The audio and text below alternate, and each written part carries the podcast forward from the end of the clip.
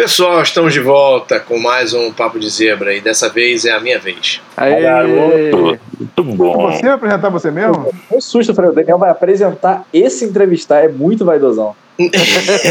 É o famoso bate, escanteio e cabeceia, né? Ele lança e recebe. Semana passada eu tive que deixar o Marcos liderar porque não estava rolando onde eu estava. Agora tá rolando. Eu vim aqui apresentar o programa que vai falar sobre mim mesmo, porque é isso aí. Eu sou o centro do mundo mesmo e foda-se. Vamos todo mundo sair então. Vamos todo mundo sair. Daniel Vasco faz sozinho essa vez. Não, não precisa, você não precisa sair. Eu tava aqui, eu tô dando a cortesia a vocês de participarem desse programa também, senão eu já teria Hoje o gravado. sol brilhará sobre a cabeça do Daniel, a careca do Daniel. E iluminar todos, né? Vai refletir em todos. É, com essa careca brilhante aí, o sol vai bater e vai, todo mundo vai ficar cego. Porque tá chegando a 60 inscritos no nosso canal do YouTube, hein? Tá chegando. Tá chegando a 60? Tá em quantos? Já são 58. Ah, é? Ele, ele fez a promessa? É? Ele vai pintar o cabelo? Como é que é que vai ser? Não, ele vai raspar a cabeça, ele vai ficar totalmente careca, Ah, tá? Se a gente chegar a 60 inscritos. Então, vamos, você que tá ouvindo agora o podcast, se inscreva no nosso canal. boa. A semana tá acabando. A gente prometeu até domingos ia chegar a 60, né? E, e 2 milhões de Instagram. E 2 milhões. Eu, vou, eu vou escrever a minha avó lá no, no canal e, e vamos bater essa meta. aí. O Boa. Daniel vai ficar careca? É sério isso? São promessas básicas até chegar numa promessa maior. Não, ele não ficou careca, cara, porque ele não tinha gilete lá no sítio da família da esposa, então ele não raspou o cabelo. Foi melhor ele pintar a cabeça de Todd, igual ele tava no carnaval. É, é. Minha maquiadora não tá aqui fazendo minha sobrancelha que nem a do Mono. Não, não dá pra pedir pra ela pintar minha cabeça de Toad. Quem não tava no último Pronta pra Jogo não, não sabe, tem ideia do que a gente tá falando. Vai ter que ver os teasers depois. Vai ter que acessar o nosso YouTube. Tem que assistir tudo, né? Vai ter que se inscrever no canal. youtube.com barra 24 LNN. Belo link esse. Belo link. Ou você procura ZebraCast no YouTube que fica muito mais fácil. Bom, vamos começar? Boa noite, bom dia, boa tarde. Roda a vinheta. Boa. Então vamos começar. Mas vai lá, Daniel. Então, quem é o Daniel Vasquez e de onde é? Ele é árbitro de futebol americano, ele é músico, ele é o tradutor oficial do livro de regras. Com vocês, o barbudo e careca mais chato do Brasil, Daniel Vasquez. Quem é Daniel Vasquez, Daniel? Vamos lá. Eu sou músico, como o Diego falou, eu sou técnico de som porque eu não sou um bom músico. Se eu fosse bom músico, eu era só músico. Mas você, se eu fazer uma pergunta, você é técnico de som porque você não fez uma faculdade? Eu fiz uma faculdade, eu só não terminei. É, garoto.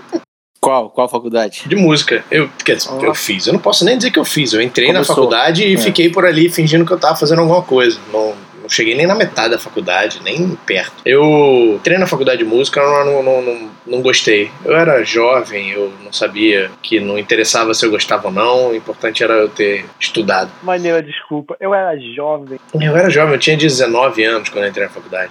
Então isso deve coincidir muito com o livro de regras, né, cara? Então, assim, tu largou a faculdade pra fazer o livro de regras. Agora tudo faz sentido. Descobriu o sentido da vida e largou a faculdade, foi traduzir o livro de regras.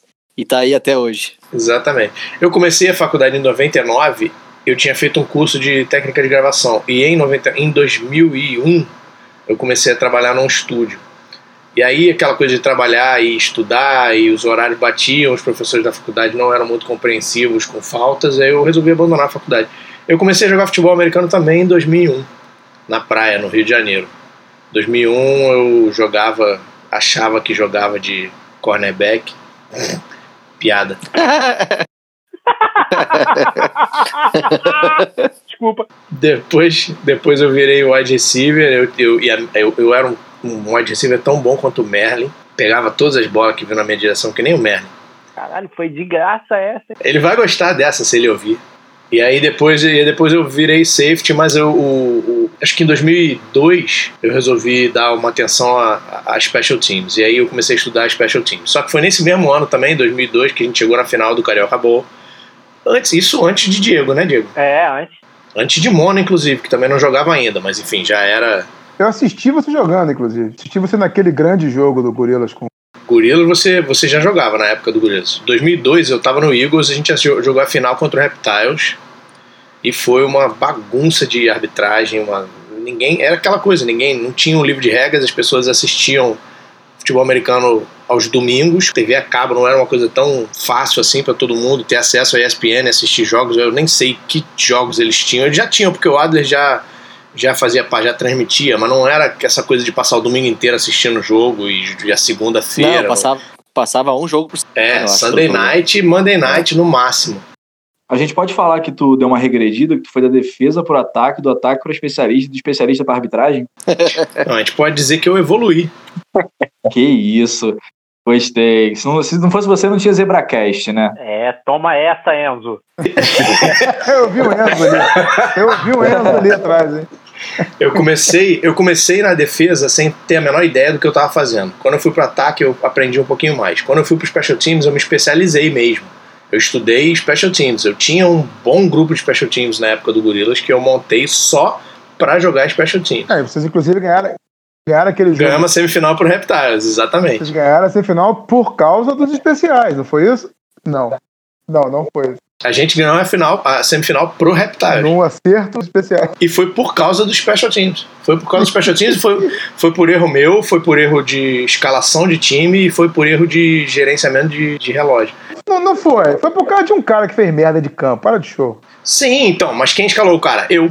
Ele não era do time. Ele não era da- do, do, dos special teams. Eu tinha um grupo de, de jogadores do, de time de kickoff que, em quem eu confiava. Só que o jogo estava extremamente pegado, estava todo mundo dobrando defesa ou ataque e special teams, e o meu, o, o meu núcleo do special teams para kickoff estava todo mundo destruído de ter jogado aquele jogo até quase o final. E a galera pediu para não jogar. E aí eu fui escalando ali em cima da hora escalei errado o, o miserável que entrou em campo e deu uma instrução oposta à que eu sempre dei durante o ano inteiro para os jogadores do kickoff. O problema, na verdade, foi que as pessoas ouviram o que ele falou. E aí a gente tomou um touchdown de retorno de kickoff. Perdemos o jogo nessa. Mas assim, eu tinha um timeout. A gente tinha um timeout. A gente podia ter pedido um timeout, parado o jogo, deixado a galera do núcleo dos special teams descansar, entrar e chutar. Mas quem pede timeout antes de um kickoff? Enfim, isso já foi 2003. 2002 foi a final do que eu joguei com o Eagles e que foi a zona de arbitragem. Ninguém sabia nada, era isso. A gente assistia futebol americano mais ou menos, mas ninguém tinha nunca visto um livro de regras. E aí no final desse jogo, no depois dessa final, a gente se revoltou e resolveu, alguns amigos que depois fundaram o Gorilas, resolvemos comprar o, o livro de regras da NFL, que era o único que tinha disponível para compra na Amazon. O Sérgio comprou e mandou entregar na casa dele. Quando chegou, ele levou para um treino, a gente ficou olhando, eu peguei o livro e falei, ah, vou, vamos lá, vou traduzir. Aí levei para casa e comecei a traduzir. Isso foi em 2003. A tradu- O primeiro livro de regras em português foi traduzido do livro da NFL de 2003. E eu traduzi aquele livro sem entender metade do que estava escrito naquele livro. Por exemplo, essa regra, o, o 3 e 1, cara, isso ninguém, ninguém tinha a menor ideia do que era. Tudo bem, não se chamava 3 e 1 no livro da NFL, não era exatamente, mas É, ainda não sabe, né? Existia 3 e 1. Esse é o grande, o grande trauma do Sim, o Cohen, 13 e né? 1 foi, o 13 e 1 foi o Daniel que inventou, né? Não foi? 3 e 1 exatamente. inventado posteriormente. Antigamente era dois em um, ele botou mais um.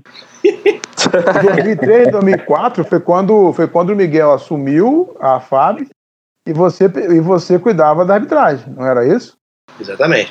E aí a gente precisava, como o Diego já contou num, num outro episódio dele, a gente precisava criar árbitros, a gente precisava criar uma, uma, uma cultura de ter árbitros em campo.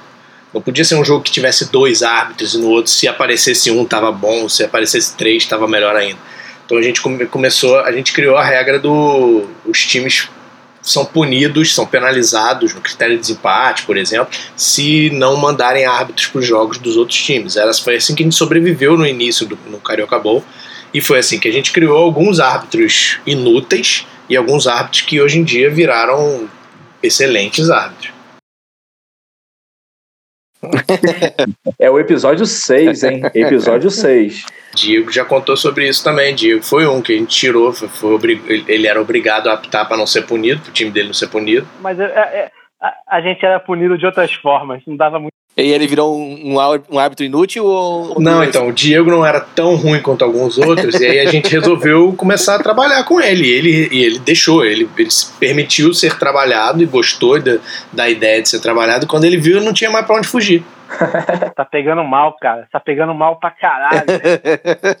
Deixou ser É, um trabalhado. dia eu conto a verdade. Como é que foi a briga pro Didi entrar na equipe de arbitragem ou não? Quem não, quem não queria ele? Um dia eu conto tudo isso. 2003 era isso, era a regra da NFL. E, dois, e, e durou algum tempo esse mesmo livro de regras, porque não tinha negócio de pegar livro anualmente e atualizar, não tinha nada disso. E, e era engraçado porque às vezes a gente lia umas coisas, acho que no livro da NFL daquela época tinha alguma referência a, ao manual de mecânica, mas não existia o manual de mecânica, ele não era disponível. O manual de mecânica da NFL é um negócio que só é disponível para os árbitros da NFL. Você não tem como comprar, você não tem como baixar, não existe isso. Então a gente não tinha a menor ideia do que era um manual de mecânica. Manual de mecânica era uma coisa que tinha no, no livro de regras e que era apontava para lugar nenhum, assim. A gente- ignorava essa existência de mecânica. A gente fazia o que a gente via no, no, no videogame e na televisão. Os árbitros de linha eram completamente parados na linha de scrimmage, era uma maravilha. Tinha árbitro que apitava agachado, tinha árbitro que É, inclusive eram os mais pesados árbitros ficavam na linha. Exatamente. Os quem era mais pesado e não conseguia correr ficava na linha, porque afinal de contas na linha não precisa correr, Não né? essa, correr, era, né? Essa, era, parado. essa era a mecânica que a gente tinha. Fica parado com a mãozinha na perna, assim, né? Durante, Exatamente, é, os OLs e os DLs. OLs eram linha. Isso. Os Exatamente. DBs eram. Pô, eram Carlão era linha. Carlão. Carlão tinha não, era aquela 350 pesada. quilos e era linha. Aí era meio tradição, né? O L ficava lá e cada um tinha a sua posição. e, aquele, e o veterano era o referee, né? Aquele cara mais antigo. E era muito, como o Diego falou também, era muito por posição, assim. Os árbitros de linha, eles observavam o quê na nossa cabeça? Eles observavam a linha, só. Né? OL contra DL. Então, quem é que fazia, quem é que sabia o que olhar OL contra DL? Quem jogava na posição. Então, eles ficavam na linha.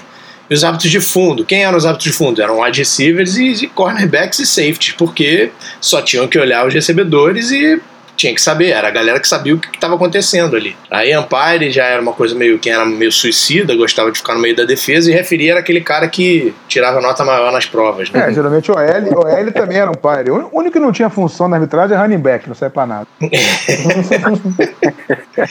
E aí nessa época a gente criou as provas, enfim, nessa época foi durante esses anos do Miguel na AFAB e eu na direção de arbitragem que eu que eu fui entendendo que até a gente chegar num ponto em que a gente possa usar prova como nivelamento na arbitragem, ainda falta aí umas algumas décadas, porque porque você, você quando você cria uma prova, você pode criar uma prova para passar todo mundo, que era o que eu fazia na Carioca Bowl, ou você pode fazer uma prova para não passar ninguém. É verdade.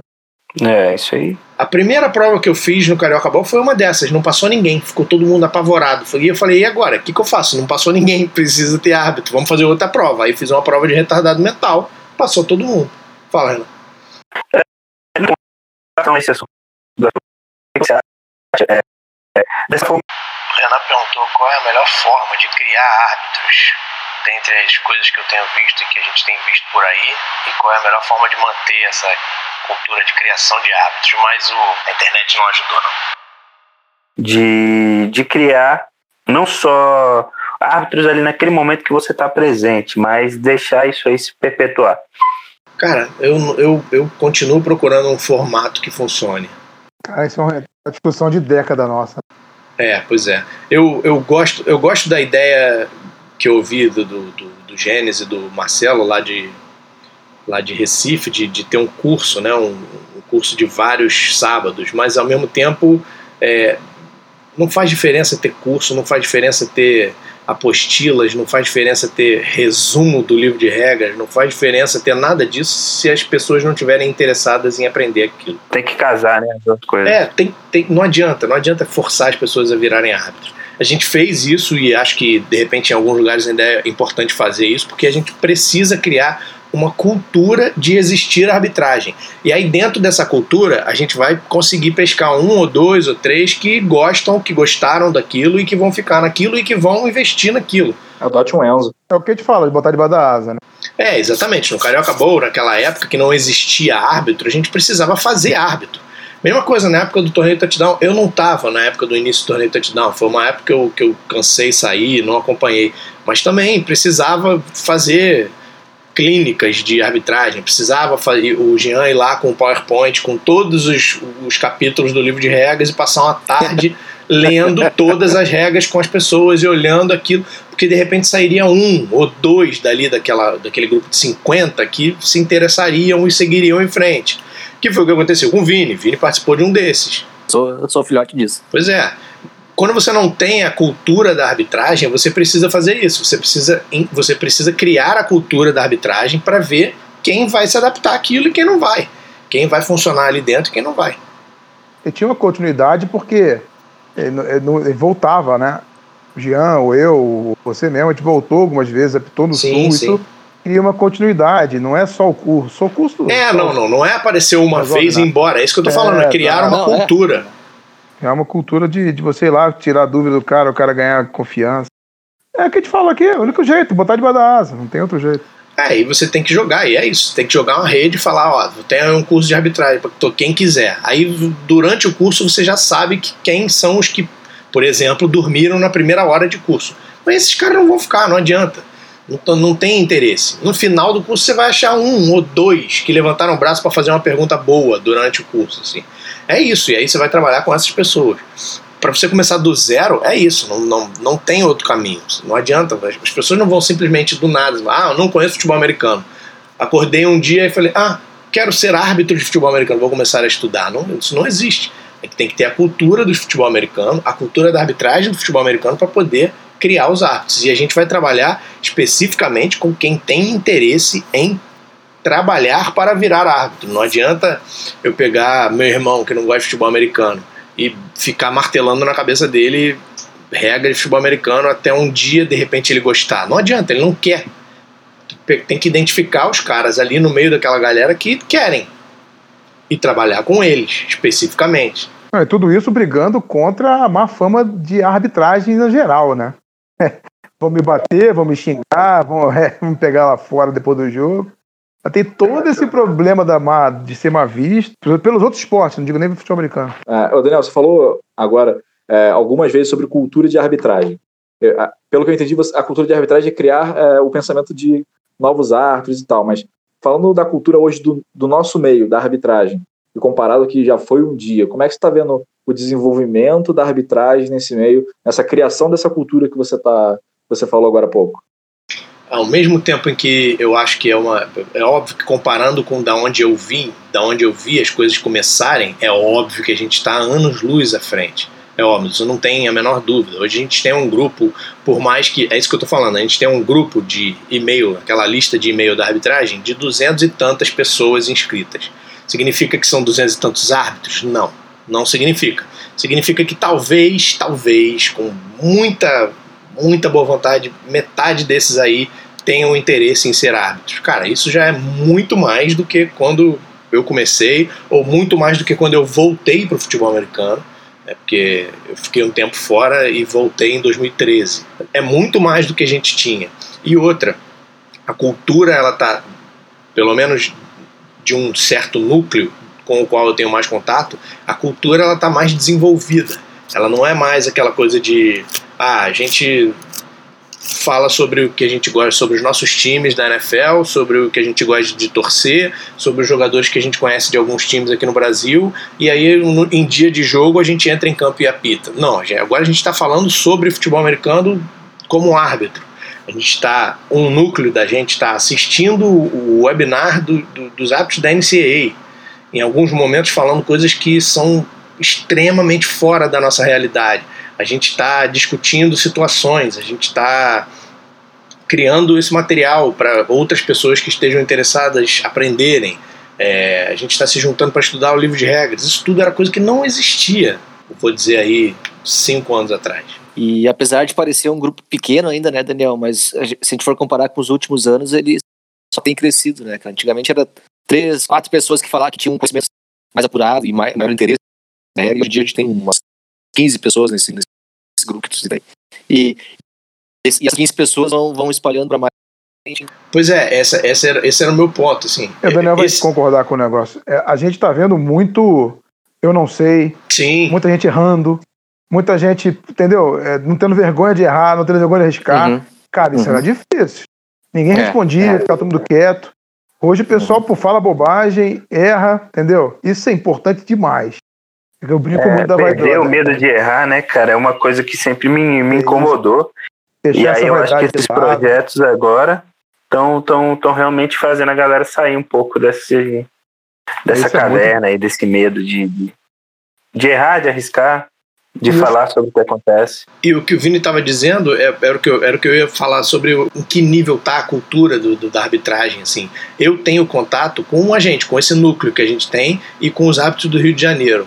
Cada um de vocês regionalmente tem contato com os seus grupos regionais, estaduais, ou seja lá o que for. Eu imagino que a cultura esteja um pouco maior do que eu vejo diretamente, porque o que eu vejo diretamente somos nós, discutindo no grupo do ZebraCast, no WhatsApp, conversando e tal né, as reuniões que a gente faz segunda-feira e que tem um pessoal do Nordeste que está aparecendo, que já é super legal, já é um- mais um indício de que a cultura está se espalhando para outros lugares e crescendo mais e se solidificando. É, o pessoal do, do Rio Grande do Sul, eu vejo, eu faço parte do grupo também da arbitragem do Rio Grande do Sul, eu vejo o Vini tentando engajar o pessoal, tem um ou outro que vem, tem um outro que não vem. É, eu acho, eu, eu vejo menos o, o estado real da cultura do que eu imagino que ela seja. Eu, eu, eu, na verdade, imagino e tenho esperança de que a cultura esteja um pouco mais espalhada e solidificada do que eu vejo diretamente. Mas eu prefiro trabalhar pensando que não tá, porque assim a gente não, não se surpreende negativamente. Mas conta um pouquinho mais aí sobre co- como foi a primeira tradução do, do livro da NCAA, a transição pro futebol americano de grama. Se puder falar um pouquinho. Quando é que descobriram a IFAF? Acho que era legal a gente um dia conversar com o Miguel se ele se interessar para ele contar essa parte dele. Miguel foi o diretor, né, o presidente, nosso presidente da AFAB, que posteriormente virou CBFA, e foi através dele que a gente movimentou a AFAB e descobriu a IFAF. Né? Miguel, Só, Ermida. só, só um, um adendo rápido aqui. É, é, porque são duas pessoas que, que, que ninguém conhece, ninguém sabe que são importantes. O Robert, Sim, que apesar né, de, de que foi que iniciou né, a é organização da FAB. Pois é, o Robert é importante. Ah, mas ele não fez muito, quer dizer, ele não teve, nem que isso. Ele, ele começou todo o processo de, de organização e o verdade. Miguel que realmente centralizou e, e distribuiu aí para existir CBFA hoje, né? Esses dois casos foram importantes. Só um adendo. através do Miguel e, e da FAB, a gente descobriu que existia uma federação internacional. E aí a gente começou a entrar em contato e, enfim, fizemos vários contatos e conversamos com muita gente e participamos. Em 2009 eu fui aos Estados Unidos no congresso internacional da, da IFAF, que teve o congresso da Pan-Americana e o da Internacional na mesma época. Lá eu conheci algumas pessoas importantes da arbitragem e da, das federações e, e foi por volta dessa época, eu imagino, talvez um pouco antes, que a gente tenha decidido que por causa da IFAF, a gente, o melhor pra gente era seguir a regra do universitário. Rolou, rolou um, um- certo, uma certa quantidade de pesquisa assim, a respeito do assunto. E, e- e foi, eu digo, foi basicamente pessoal, foi uma decisão minha mesmo, é, de mudar da NFL para NCAA na época, por vários motivos. Primeiro, porque a IFAF seguia a NCAA e a gente via através da IFAF um caminho para suporte. A gente tinha o sonho de, através da IFAF, conseguir equipamentos para os times e para os jogadores, conseguir árbitros para virem ensinar a gente o que a gente tem que fazer, jogadores para virem ensinar jogadores o que tem que fazer, técnicos para virem ensinar técnicos o que tem que fazer. A gente tinha esse sonho na época. Então a gente resolveu que era melhor a gente seguir o mesmo livro de regras que a Internacional seguia, em vez de seguir o livro profissional. E por outros motivos também, é o, o, o nível de punição da NFL, hoje em dia um pouco menos, mas naquela época, ele era totalmente financeiro. Você quase não era punido em campo, não, quase não existia desclassificação em campo na NFL. Hoje em dia existe um pouco mais, mas quase não existia isso. Como você faz para punir adultos profissionais? Tirando o dinheiro deles. Isso é, isso é claro para todo mundo, em qualquer profissão. É, você virar pro Mono e falar: Mono, você está suspenso, vai passar uma semana sem trabalhar. Cara, tudo que ele quer é passar uma semana sem trabalhar. Agora, se eu virar pro Mono e falar: Mono, você vai trabalhar essa uma semana, mas eu vou pegar o seu salário da semana. Isso é uma punição para profissionais adultos. A NFL tem esse pensamento. Você vai jogar, você vai matar um sujeito em campo, você vai levar 15 reais de penalidade e depois do jogo você vai tomar uma multa de milhão. Essa forma de disciplina não funcionava para a nossa realidade. Porque a nossa realidade ainda precisava ser, e precisa ainda ser, uma realidade educacional. Uma, uma realidade de ensinar os jogadores a melhor forma de jogar futebol americano. E a NCAA é um caminho mais para esse, pra esse nível. O high school, a federação de high school, seria o melhor caminho. Mas aí era muita loucura. A gente sairia de um livro que não era o livro usado pela Internacional para um outro livro que também não era o livro usado pela Internacional. Então eu decidi que a gente ia para o livro da NCAA que a gente ia manter esse, esse caminho. Eu não me lembro o ano que foi isso, se foi 8, se foi 9, se foi 10, eu realmente não me lembro. E aí comecei o trabalho de tradução desse livro. Para a tradução desse livro, eu tive a ajuda do Ziz, Tiago Ziz, lá do Mato Grosso. Não sei o que, o que aconteceu dele depois, realmente não sei, mas ele traduziu as ARs do livro e eu traduzi o livro. Outra coisa que também não existia no livro da NFL eram as ARs. Ele falava no índice, ele falava sobre as ARs, mas ele não tinha as ARs no livro da NFL, da NFL. Então a gente não sabia do que se tratava também. De repente apareceu aquele livro da NCAA que tinha as regras e tinha as situações de jogo. Caramba, que coisa maravilhosa. Um pouco depois desse, desse negócio do Congresso, 2009, acho que 2010 por aí, eu cansei, eu enchi o saco, porque ficar levando porrada, tentando fazer um trabalho e ficar levando porrada o tempo inteiro é chato pra caralho. E aí tem uma hora que você fala, beleza, não dá mais pra mim. Mesmo ganhando toda aquela grana. É, mesmo comprando iates e jatinhos, eu falei, cara, não dá mais para mim. Eu prefiro a minha paz. Não valia a pena. eu prefiro a minha paz do que o meu dinheiro. E aí eu saí fora. E fiquei um tempo fora. Eu não vi a criação do torneio touchdown, eu não vi a criação do, do campeonato nacional. Eu saí fora, acho que no ano ou depois do ano do, do torneio de seleções que aconteceu em Sorocaba. Você lembra que ano foi isso, mano? Isso aí foi 2009, não foi? Sorocaba acho que foi 2008. Se foi 8, então foi no ano seguinte que eu, que eu fui a. 2007 foi quando. Ah, é, você, tem, você também tem a coordenação da seleção brasileira lá. 2007. Ah, sim, caralho, ainda tem isso. Nossa É senhora. verdade. 2007 e depois. E 2008 foi quando você apitou lá e você sumiu. Foi quando começou a ficar bom o negócio e sumiu. É, mas aí em 2009. em 2009 eu fui pro Congresso. Então eu devo ter parado em 2009, final de 2009. E só uma observação, né, Daniel? Daí tu voltou só em 2013 e o livro, o último livro que foi traduzido foi, foi feito por ti em 2008, né? 2009, que seja. Em 2012, os meninos estavam apitando o torneio touchdown. E eu falei no final do ano, eu falei, ah, vou voltar a apitar, mas cara, vou só voltar a apitar. Não quero aquele estresse, não quero saber de, de, de nada, não quero ser diretor de porra nenhuma, não quero nada. Não quero Eu vou só. É, não, não vou mexer em nada, eu vou só apitar. Falei pra eles isso. Aí fui, né, ficar, tirar a poeira, apitar um jogo. Falei, caralho, eu não me lembro de nada, eu preciso de olhar o livro de regras. E aí fui perguntar por ali, cadê o livro de regras? Não tinha, né? Aí foram, quando eu fui olhar, era, era aquele que eu tinha traduzido antes de eu sair.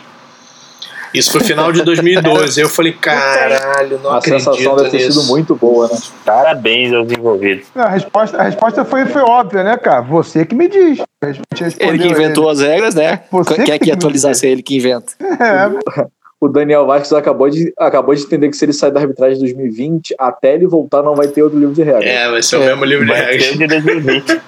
Vai voltar em 2030, vai ser mesmo o mesmo livro de hoje. É, e aí em 2013 a gente se juntou, uma- um pessoal daqui do Rio, na casa do Miguel, ali no Jardim Botânico. A gente fez alguns encontros na casa do Miguel, no, no qual a gente ficava lendo, porque eu, eu fiz a, a tradução, se não me engano, eu fiz a tradução e a atualização do livro, e aí a gente foi se juntar para ler o livro juntos e corri- corrigir erros que tivesse de tradução, mais ou menos como a gente fez no podcast na primeira temporada. Isso foi 2013, e aí a partir daí eu falei: bom, se ninguém assumir, esse negócio vai ficar parado de novo, então vou eu assumir. E todo ano tenho mantido o livro de regra. No final do ano, quando, quando sai o livro do, da IFAF, que é um ano atrás do livro da NCAA, baixo o livro da IFAF, leio ele inteiro comparando com o nosso, faço as alterações que tiver que fazer e lanço o nosso, de preferência antes do início de qualquer campeonato estadual. É bacana, cara. E é, para você ver o quão valoroso é o seu trabalho, ninguém toca, né? Porque é algo que precisa da sua mão ali para ser feito. precisa da mão dele, não. Precisa da pessoa ser tão doente quanto ele pra fazer isso.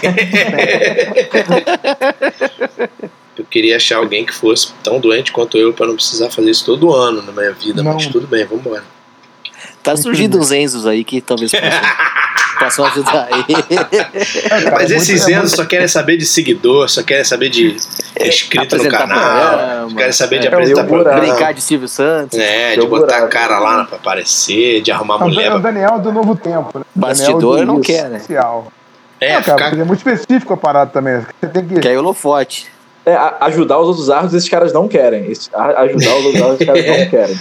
Mas ó, vou te falar, essa, essa, essa eu tô, tô brincando, mas essa mentalidade e essa coisa de querer aparecer, fazer questão de ser reconhecido pelo trabalho, eu não tinha isso, né? Eu, eu achava que eu tinha que ficar desconhecido mesmo. Eu achava que eu tinha que ficar em segundo plano, fazendo meu trabalhinho ali, que as coisas iam acontecer e que eu não precisava.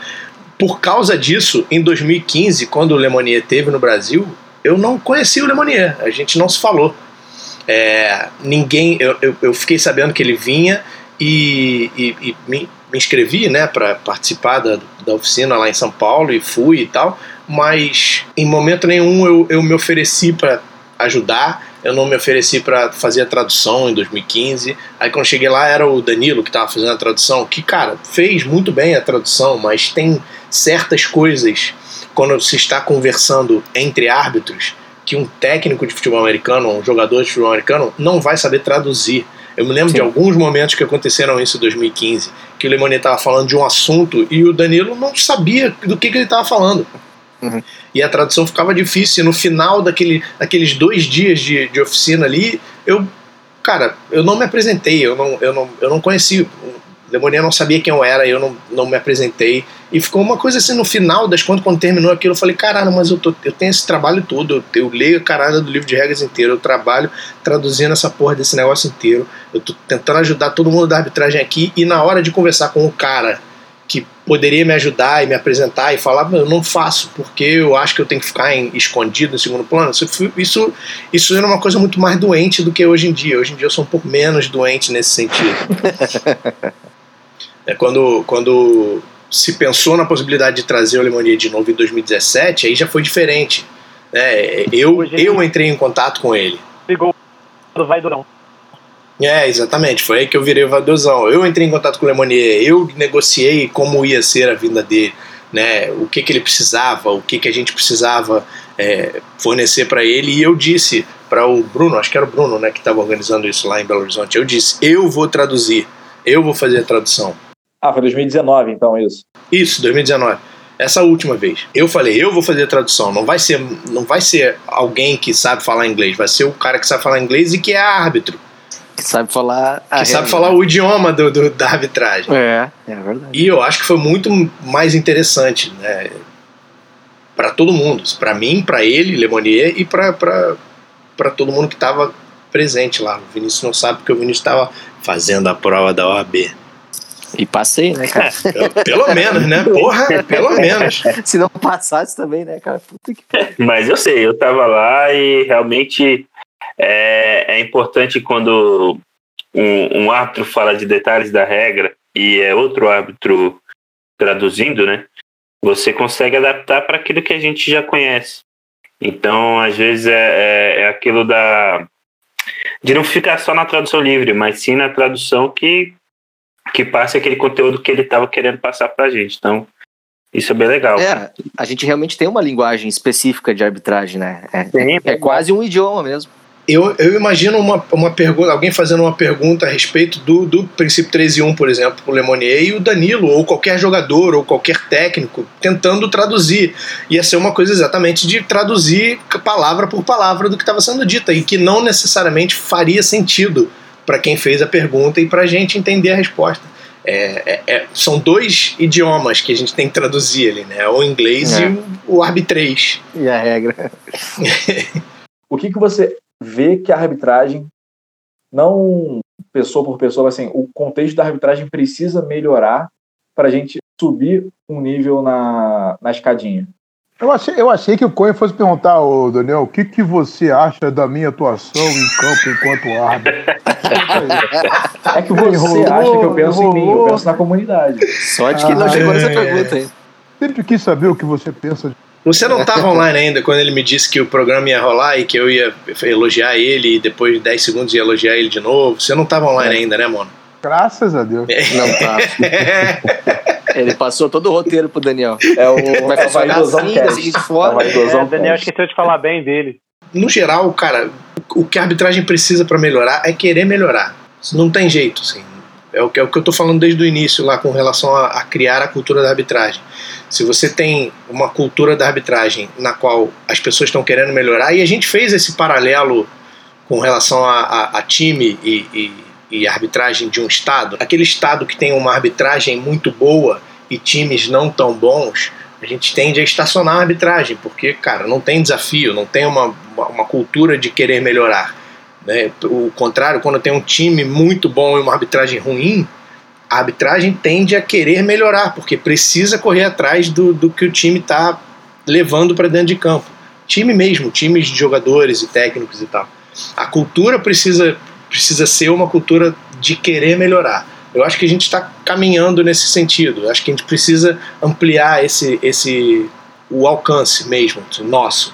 E não estou falando aí, não estou falando de Instagram, porque Instagram é uma, é, é uma puta ferramenta para engajar as pessoas, e aí você vai pegar um ou outro que no meio desse engajamento vão querer melhorar, e aí a gente vai começar a melhorar. Mas a gente precisa aumentar esse alcance, de achar mais gente que queira melhorar, para transformar essa cultura de arbitragem numa cultura de gente querendo melhorar, e aí só vai ficar quem realmente está querendo correr atrás disso. Agora, praticamente em, em campo, a gente tem batido nessa tecla. A gente não, não adianta eu falar precisa melhorar mecânica.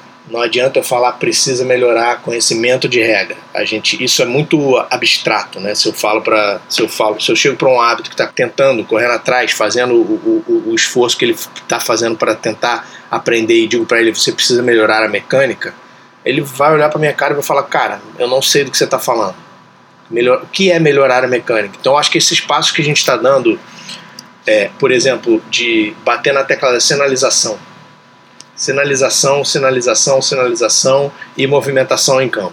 Essas duas teclas, a gente vai melhorar isso. Quando a gente tiver melhorado satisfatoriamente, minimamente satisfatoriamente, a sinalização e a movimentação, aí a gente vai aumentando o nível de exigência. Vamos passar para é, pontos de observação, vamos passar para condicionamento físico, vamos passar para trocas de, de, de chaves e de zonas de cobertura. Aí, até a gente chegar naquele nível daquele webinar que saiu todo mundo deprimido porque não tinha a menor ideia do que os caras estavam falando.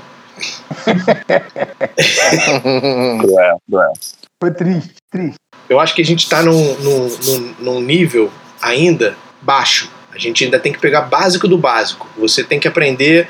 Se, se, se o princípio 13 e 1 fosse uma coisa que você virasse para qualquer árbitro e falasse no princípio 13 e 1 e ele dissesse, putz, não, é, pode crer, tem isso, isso e isso, e a, e a discussão fosse uma discussão de pessoas que sabem do que estão falando, mas não é. Então a gente precisa trabalhar coisas específicas da regra. Que o princípio 13 e 1 é importante? É, então vamos destrinchar esse negócio até todo mundo entender o que, que é o princípio 13 e 1, como ele se aplica, com- qual é a funcionalidade dele. Quando isso estiver na cabeça de todo mundo, vamos seguir em frente, vamos para outro tópico que a gente vai aprofundar. É claro que não é para não saber nada do livro de regras e aprender só o princípio 13 e 1. Você tem que aprender a regra inteira, olhar ela inteira, mas a gente vai aprofundar em coisas específicas. Mesma coisa com a mecânica, como a gente está falando. Sinalização. Tem que sinalizar timeout, tem que sinalizar bola pronta para jogo, tem que sinalizar bola morta, tem que sinalizar incompleto, tem que sinalizar. Tudo. Vamos, vamos batendo nessa tecla. Movimentação, não pode ficar batido no fundo, não pode ficar batido em troca de posse, não pode ficar no meio da jogada o referir, que nem eu lá em Recife, não pode, e, e que nem o Jean, não pode ficar, não pode atrapalhar, bloquear jogador no meio do campo como umpire. Tem que. Essas movimentações, é isso. Depois disso a gente vai para outros níveis, mas eu acho que nesse momento a gente está nesse nível aqui ainda. De básicos, para depois a gente passar para o próximo degrau. A gente não tá nem nesse nível ainda. A gente tem que entender que tá nesse nível. O pessoal, a maioria não entende que ainda está nesse Esse é o- um dos grandes problemas. ponto mais importante, entender que ainda está nesse nível. É, esse é um dos grandes problemas. Eu ouvi um gemido do Coen quando você falou 13 e 1 com tanto carinho, cara. Você me desmaiou lá. Você já tá sonhando comigo, Gustavo Miliani. Pô, ele falou 3 em 1 com tanto carinho, cara, que você foi ao delírio agora. 3 em 1 gostosinho. Mas, Daniel, o que, que você espera aí pro futuro da arbitragem, seu futuro? Fala aí. Eu deixar ele falar, você, você que já. Tem que ser aquele, aquela parada que você fez com vários outros. Você que já alcançou todos os, os seus objetivos. Já foi coordenador da seleção brasileira. Nossa, Já gente, ficou uma fui final de bermuda. O que, que você pensa do seu.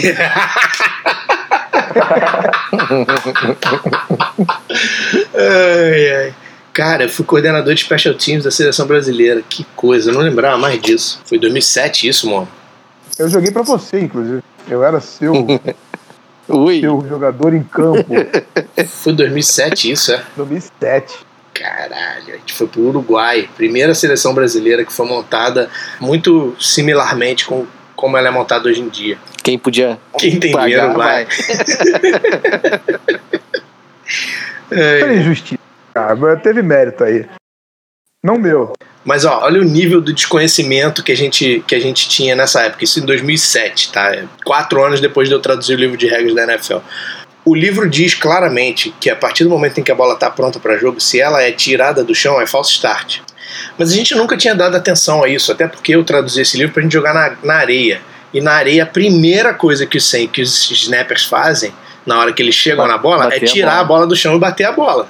E depois botar ela no chão de novo. Eu juro que eu não sei se o center da seleção brasileira era um, um center de areia ou não. Ou se isso era uma, uma movimentação comum a todo o Brasil, mesmo em quem jogava na grama. Mas a primeira jogada de scrimmage que a gente teve, a primeira de todas que a gente teve no ataque, a gente tomou um false start por isso. A bola estava pronta para jogo, a seleção entrou, o maluco pegou a bola e tirou ela do chão para bater. Não tinha o que bater, a bola estava na grama, estava limpa, mas ele tirou a bola do chão para bater. Não era, não era da areia, não. Era, era, era o centro reserva. Tu lembra que o centro titular teve uma, teve uma caganeira, o centro titular, caramba. Era o centro do Arsenal, cara, gente boa.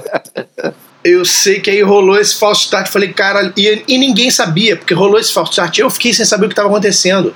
E aí alguém, eu não me lembro se algum árbitro ou se alguém veio e me, e me, me contou isso. Não, não pode tirar a bola do chão. Aí a gente passou essa informação para todo mundo. Não pode tirar a bola do chão. Mas esse era o nível de desconhecimento que a gente tinha na época, assim. É, era Não, o que eu falei. A arbitragem dos caras era anos luz à frente da gente, lembra disso? Exatamente, exatamente. Era muito à frente da gente. com o uniforme dos caras, caramba, foi até meio chocante. É. E eu, eu acho que eu já contei essa história num, num outro episódio da outra temporada. Se não contei, conto de novo. Eu não tinha a menor ideia. Eu sabia que existia uma diferença entre legal motion e legal shift, mas eu não sabia qual era a diferença. Eu não entendia pelo texto da regra o que era uma falta e o que era outra falta. Eu não fazia a menor ideia. E eu perguntei isso uma vez para um gringo que jogava comigo no Gorilas. Eu falei, porra, o cara é gringo, né? O cara sabe essa Vai merda. saber, né? Aham. E, cara, a resposta que ele me deu, no final da resposta que ele me deu, eu olhei pra cara dele e falei, ah, é, deve ser isso mesmo. E na minha cabeça eu falei, caralho, o gringo não tem a menor ideia da regra disso, mas ele não tem a menor ideia do que é, de- qual é a diferença de legal motion para legal shift. E só muitos anos depois eu fui entender a diferença. mas eu não vou contar pra vocês. Se você quiser saber a diferença de legal motion para legal shift, volta lá na temporada 1 e vai ouvir. Dá teu jeito, você que lute. A gente vai, vamos fazer, uma- a gente vai fazer uma pronta pra jogo sobre isso. Isso. É, tá, é. Capitão final de bermuda, foi. final de bermuda foi essa aí, é um dos, um dos Brasil Bowl aí em Belo Horizonte. Eu arrumei minha mala errada, botei a bermuda sem conferir, em vez da calça. Quando cheguei no vestiário, faltando, faltando uma hora pro jogo. Menos, faltava menos. Não conta que a gente atrasou assim, cara. Tirei a bermuda de dentro da calça assim e dei aquela esticada assim, né? Esperando cair a calça assim, não caiu nada. Falei, caralho. Hum, Mono que imita direitinho a minha reação no momento. Tu bateu a cabeça na. Deu a cabeçada na porta lá, cara. Tu... É, e essa É, foi. e aí, Pegar o cinto. Pegou o cinto e começou a dar nas próprias costas. assim. depois, depois dessa, ele nunca mais vai poder xingar ninguém que apite de bermuda, pois é. né? E aí Maurílio me salvou, me emprestou a calça dele.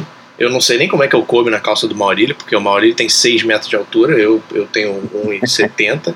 mas eu usei a calça do Maurílio naquela final, me salvou. Essa foi a última final que eu apitei, eu acho. Eu apitei duas finais de brasileiros. Tu, tu apita três jogos por ano também.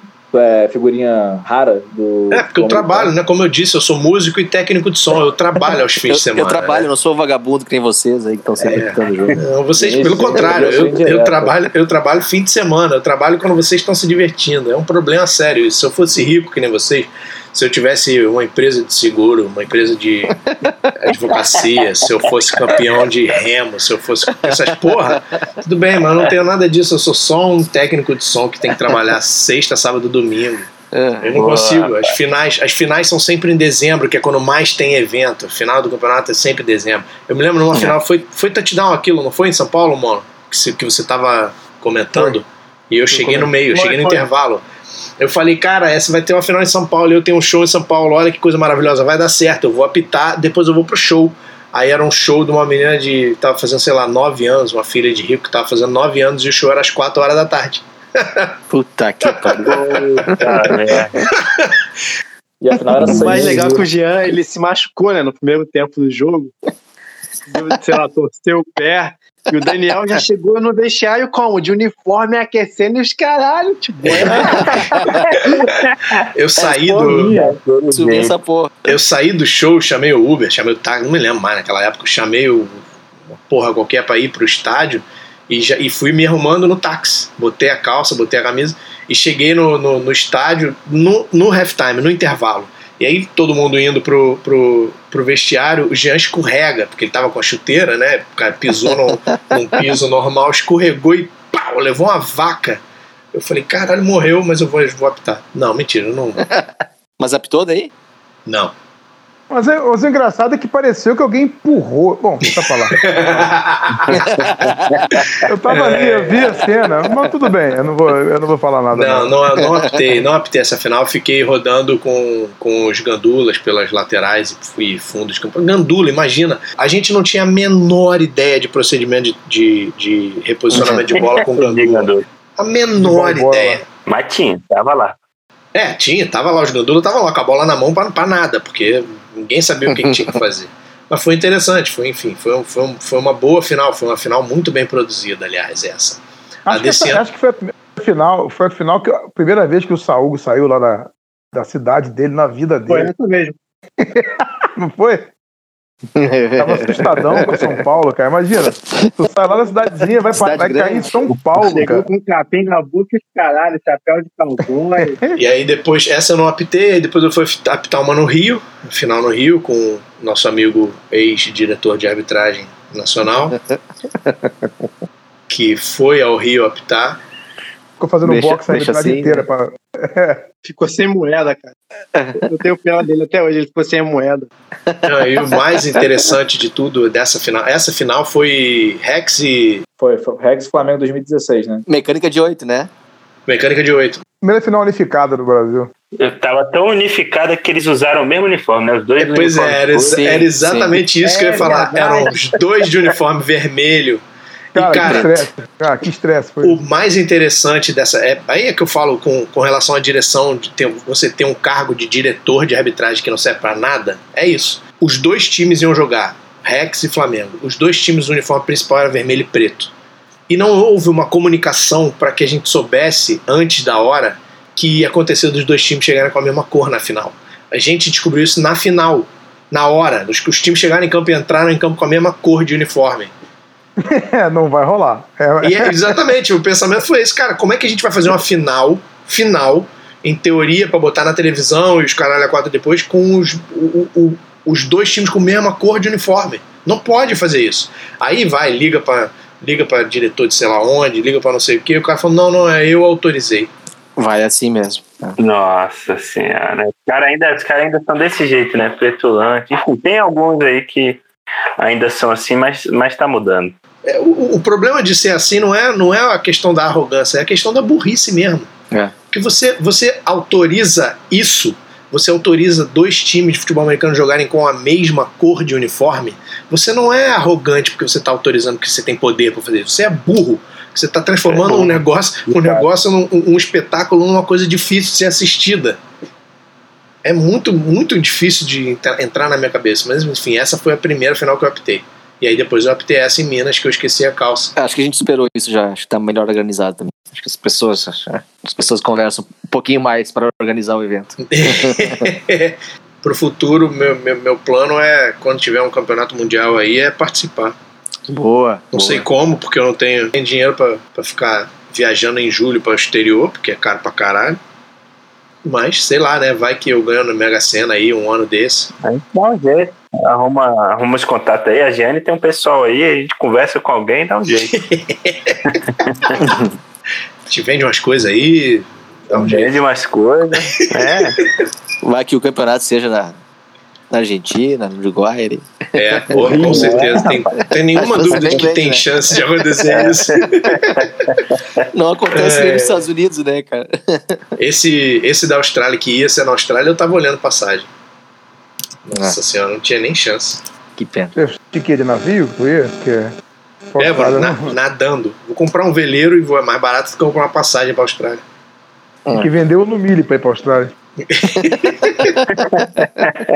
que pariu. É melhor pegar ele e ir dirigindo. E agora, então, com a economia forte do, do, do Brasil, cara, tá fácil, tá fácil. Boa, tá. É Dólar tá baixo. difícil. Ué, o dólar australiano tá no preço do dólar há cinco anos atrás. Olha que maravilha. É, no dólar que a gente viajou. né? Vamos não, tá mais, tá mais, tá mais. O canadense eu sei que tá 4 reais, que é exatamente o preço que a gente, que a gente viajou em 2015. Mas enfim, os planos pro futuro são esses aí: abandonar a arbitragem e deixar vocês se virarem aí com o livro de regras e daqui a pouco olhar para ver se atualizaram e ver que tá igual. E tem que voltar. É isso. Tudo de novo. É, Na minha, quando eu for, quando eu morrer, na minha, na minha lápide, eu quero que esteja escrito o livro de regras inteiro. ou, ou só, ou só as regras que tu criou, né? É, então, o livro todo. Que né? são elas todas. É. É bom, pensa pelo lado positivo. Eu não pedi o livro de regras e de mecânica, né? É, também porque tem isso, porque eu também traduzi o livro de o manual de mecânica, né? Quem não falou sobre isso, mas também fui eu. E, está, continua sendo está eu. traduzindo mais um, né? De Estou cinco. traduzindo mais um, tentando. De Sete, 5, de oito. 7, 8. Puta que É. pariu. Mas, Daniel, antes de encerrar, antes de encerrar, di- diz aí mesmo o que que. é, onde as pessoas podem te encontrar na- nas redes sociais ou quais são os melhores perfis aí para acompanhar as novidades de regra é, do futebol americano praticado no Brasil. Manda aí. Cara, eu não aconselho ninguém procurar o Daniel, que ele é uma pessoa, não é muito simpático, entendeu? Mas, mas diz aí, Daniel. Não, não, mas a questão não é essa, não. A questão é o que o, que o Conha fala da época que ele vinha me perguntar as coisas e que eu não respondia. Traumatizante, né? Traumatizante. Mas, cara, o, o negócio é o seguinte: se o seu interesse é ser árbitro, você vai me perguntar as coisas sobre regra, eu não vou te dar a resposta. Não faz sentido eu te dar a resposta. Faz sentido eu te dar o caminho para você encontrar a resposta. Se eu te der a resposta, você não vai aprender. Vou sim. Engraçado, porque na época que eu te perguntava, você falava procura no livro. Que é o caminho para você achar a resposta, não é? É isso aí. Ué, a resposta não tá errada. Rapaz. E errado não tá. Qual é o caminho para você achar uma resposta de, de dúvida de regra? É o livro de regras, não é? Mas o, o- eu tenho um perfil no Facebook, é só o que eu tenho com relação à arbitragem, é só o que eu tenho, esse perfil no Facebook. Daniel Vasquez, e tá lá a minha cara. E é isso aí, a descrição é isso que o Cohen falou aí. Editor Nacional de Regras para o Brasil. Você pode entrar em contato comigo por esse perfil ou pelo e-mail danielvasquezarbitragem.gmail.com. Se você quiser conversar sobre alguma coisa de arbitragem, fique à vontade. Mandar manda e-mail. Vai, apare- vai aparecer gente pra caralho. Manda aí, vamos ver o que acontece. Ou que mais vai aparecer gente querendo falar de arbitragem. Continuando a responder o Renan, porque eu acho que entrar em contato comigo, legal, você pode entrar em contato comigo. Eu realmente traduzi o livro de regras e tal, mas não sou a única pessoa que sabe e que pode te ajudar. Inclusive, tem outras pessoas que podem te ajudar melhor do que eu. É, lá no, no- no nosso perfil no, no Instagram tem vários vídeos, várias enquetes, várias explicações. A gente está produzindo vídeos no Instagram e no YouTube com um milhão de material para você, se tiver interesse realmente em aprender. E com a mesma roupa. Com a mesma roupa, a gente passa três semanas com a mesma roupa fazendo vídeo. Pra vocês, cara. Então vai, vai lá ver, pô. Te merece. E tem, Tem o Twitter também, né? Que o glorioso Marquinhos tá cuidando. Tem o Twitter também. É tudo é arroba ZebraCast. Procura lá, arroba ZebraCast em tudo quanto é lugar. Se você não achar em algum lugar é porque não tem. Mas se você procurar ZebraCast no YouTube, você vai achar. No Twitter você vai achar, no Instagram você vai achar, e é isso aí. Se procurar no Facebook No você não vai achar. Spotify. No Spotify, você vai achar, no Spotify, Google verdade. Podcast, vai achar na, na casa do caralho toda aí que o Renan sabe onde é que tá. Vai achar nessa porra toda. Se botar ZebraCast em algum lugar e não achar é porque não tem. Mas e aí? Acabou? Não, eu fico em silêncio, eu não sei se eu caí de novo ou se, ou se ficou em silêncio. Acabou. Acho que é isso aí. É. Ah, então tá bom. Então obrigado, gente. Boa noite. Até a próxima. A gente que agradece aí, foi um prazer. Abração aí, Daniel, e demais integrantes. Então falou, rapaz. Valeu. Prazer, galera. Muito de volta. Beijo e abraço. Boa noite. Valeu. Boa noite, bom dia, boa tarde. Roda a vinheta. Boa. Então vamos começar.